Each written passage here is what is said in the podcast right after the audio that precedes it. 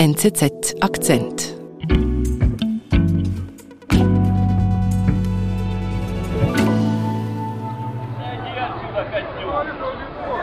In der Nacht auf den 24. Juni zettelt Jewgeni Prigoschin, der Anführer der Wagner-Truppe, einen Aufstand gegen die russische Militärführung an.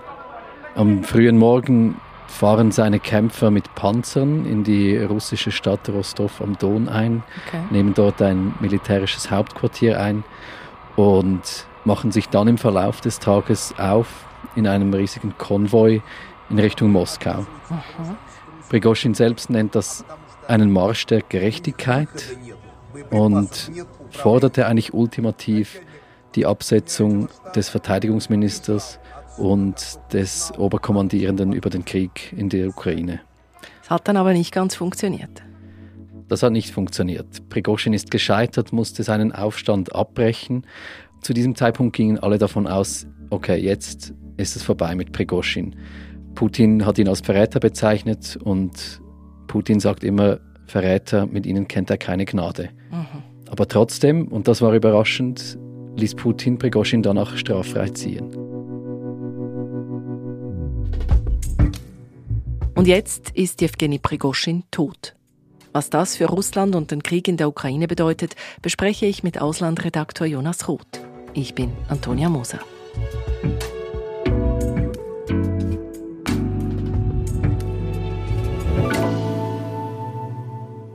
Jonas, zuerst, was hast du gedacht, als am Mittwochabend diese Nachricht kam, Jewgeni Prigoschin ist tödlich verunglückt? Äh, zuerst einmal, das wenn das stimmt, ist es eine Riesennachricht. Aber wie so immer bei Nachrichten aus Russland kommen immer sofort bei mir als Journalist Zweifel auf. Mhm. Ist das wirklich so? War Prigozhin tatsächlich an Bord, wie das vermeldet wurde?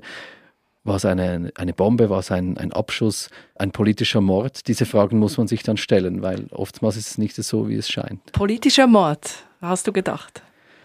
Es wäre wahrscheinlich. Es gibt Hinweise darauf, die für eine solche These sprechen. Mhm. Beweisen können wir das Stand jetzt natürlich nicht. Wahrscheinlich wird man es nie ganz beweisen können. Mhm.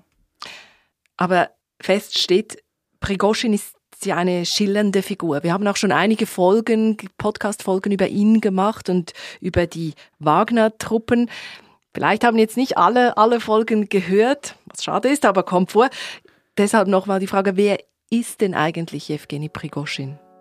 Prigozhin war eigentlich Unternehmer, ist aber eine ganz zwielichtige Gestalt und hat sich dann aufgeschwungen zu einer Art Feldherrn dieser Privatarmee Wagner okay. und er ist der Chef und das Gesicht dieser paramilitärischen Truppe.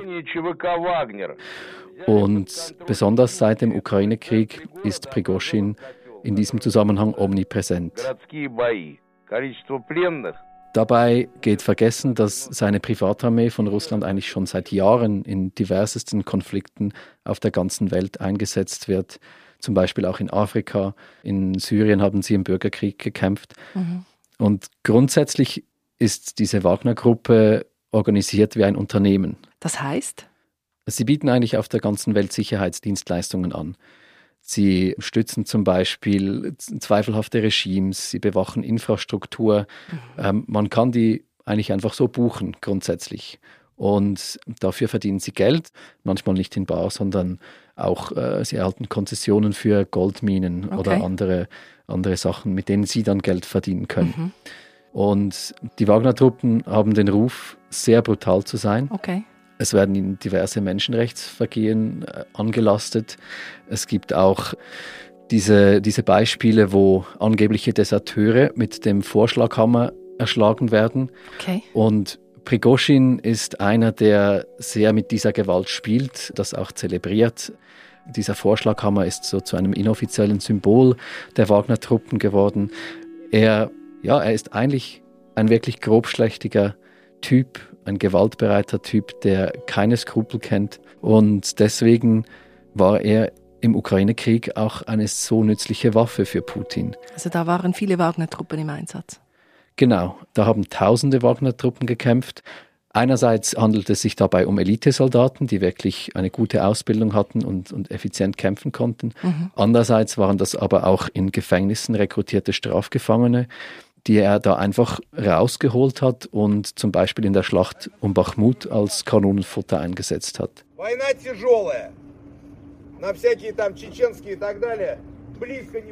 Hier hören wir, wie Prigoschin bei einem Auftritt in einem russischen Gefängnis versucht, Strafgefangene zu rekrutieren und ihnen im Gegenzug für einen sechsmonatigen Einsatz die Straffreiheit verspricht, aber natürlich nur für den Fall, dass sie überleben sollten. Das ist eine sehr martialische Ansprache, so wie man es sich von Prigoschin gewohnt ist.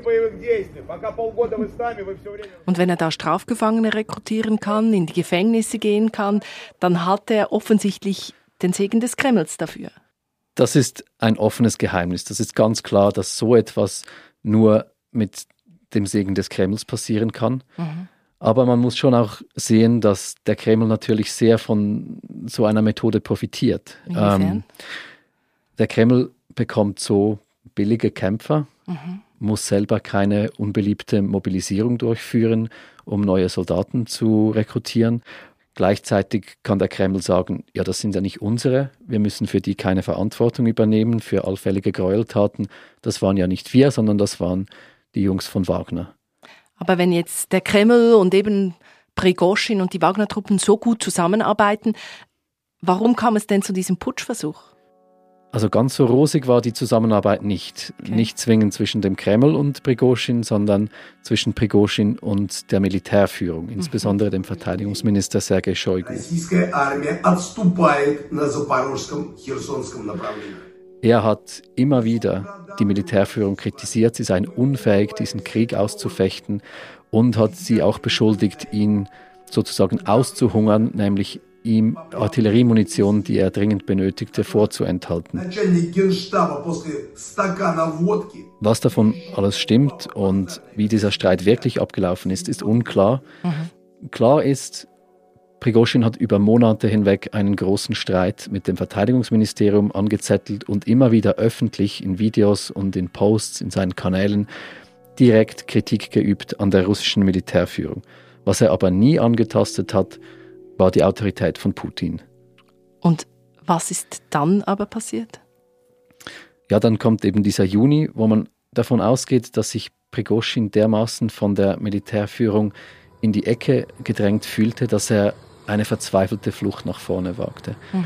Er besetzte dieses Militärhauptquartier und inszenierte diesen scheinbar patriotischen Marsch für Gerechtigkeit auf Moskau. Und sein Ziel muss es wohl gewesen sein, dass sich Putin von der Militärführung abwendet und sich auf seine Seite schlägt.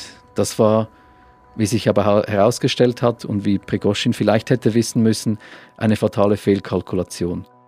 Vor einer Dreiviertelstunde verkündet der Söldnerchef, er werde umdrehen, seinen Marsch auf Moskau abbrechen, um, Zitat, Blutvergießen zu verhindern.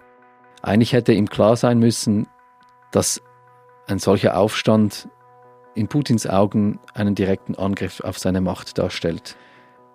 Wie gesagt, Putin hat Prigoschin dann auch als Verräter bezeichnet und der Marsch auf Moskau wurde dann auch gestoppt. Rund 250 Kilometer vor der russischen Hauptstadt drehte der Konvoi von Prigoschin um. Die Wagner-Söldner sind unterdessen wieder in ihre Feldlager zurückgekehrt. Jewgeni Prigoschin selbst kommt ohne Strafe davon. Er muss aber nach Belarus ins Exil. Es ist wohl so, dass der weißrussische Präsident Alexander Lukaschenko hier vermittelt hat, irgendeinen Deal ausgehandelt hat. Auf jeden Fall endete es dann damit, dass einige tausend Wagner-Truppen nach Weißrussland gingen mhm. und dass die Ermittlungen und die Anklagen gegen Prigoschin fallen gelassen wurden. Aber äh, da kommt er irgendwie noch gut davon, oder? Ja, sogar überraschend gut. Also wer in Russland einen solchen Aufstand inszeniert, würde normalerweise eigentlich nicht so glimpflich davonkommen. Aber vieles blieb unklar. Wir haben diese Wagner-Truppen dann in Weißrussland gehabt. Wo genau sich Prigoschin aufhielt, war nicht so klar. Er traf sich offenbar dann doch mal noch mit Putin im Kreml. Aber dann wurde es sehr ruhig, verdächtig ruhig.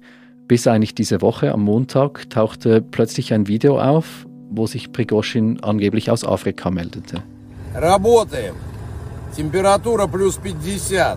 Afrika. Was macht er jetzt da?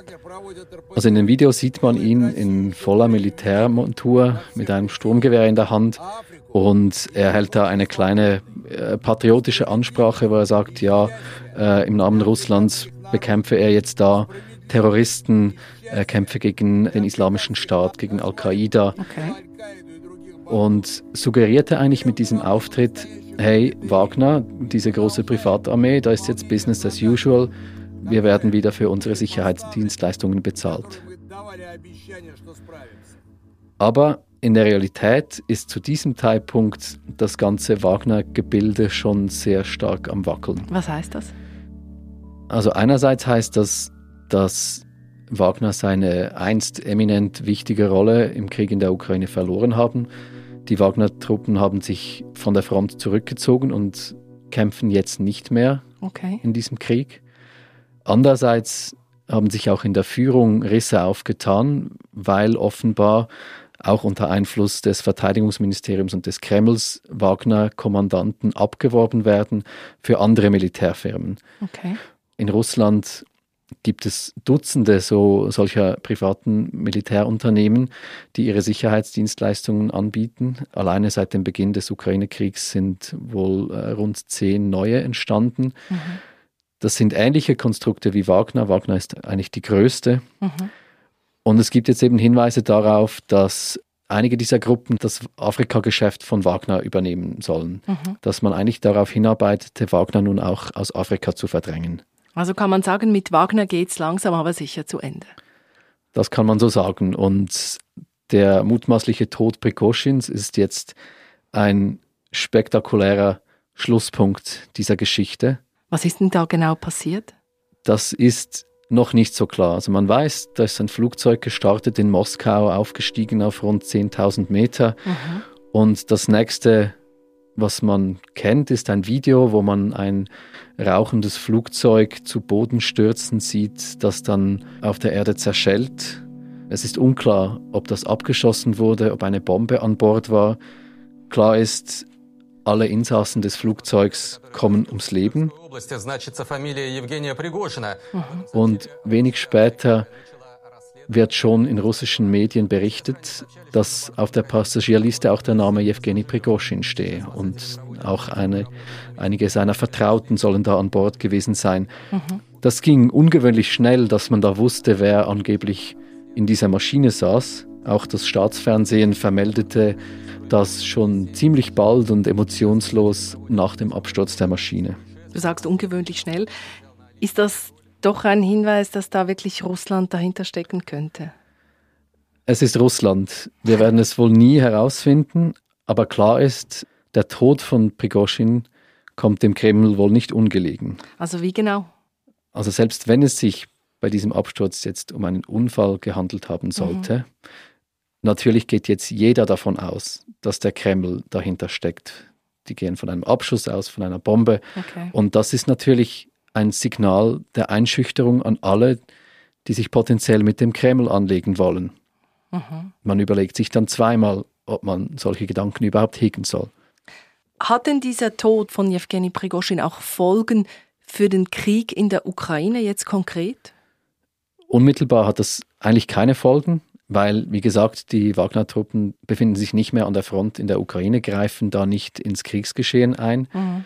Und die Lücke, die diese Wagner-Soldaten hinterlassen haben, wurden längst ausgefüllt, einerseits durch reguläre Truppen oder durch andere Privatarmeen, die da auch kämpfen, denn der Kreml verlässt sich nach wie vor sehr gerne auf diese Privatarmeen, die Aufgaben übernehmen, für die sich andere Truppen zu schade sind, die gewisse Aktionen nicht riskieren wollen. Diese Privatarmeen lassen sich gut einsetzen für die Drecksarbeit in der Ukraine. Also Wagner ist weg, aber eigentlich läuft es in der Ukraine weiter wie bisher. Grundsätzlich ja.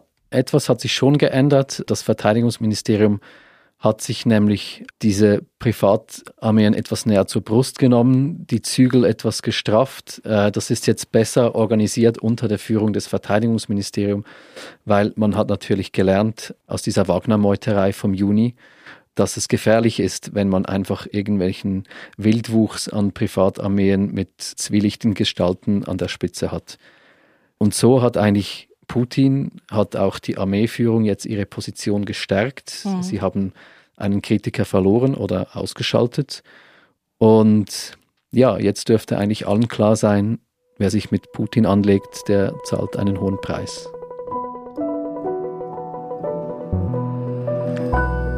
Danke, Jonas, dass du bei uns im Studio warst. Gerne.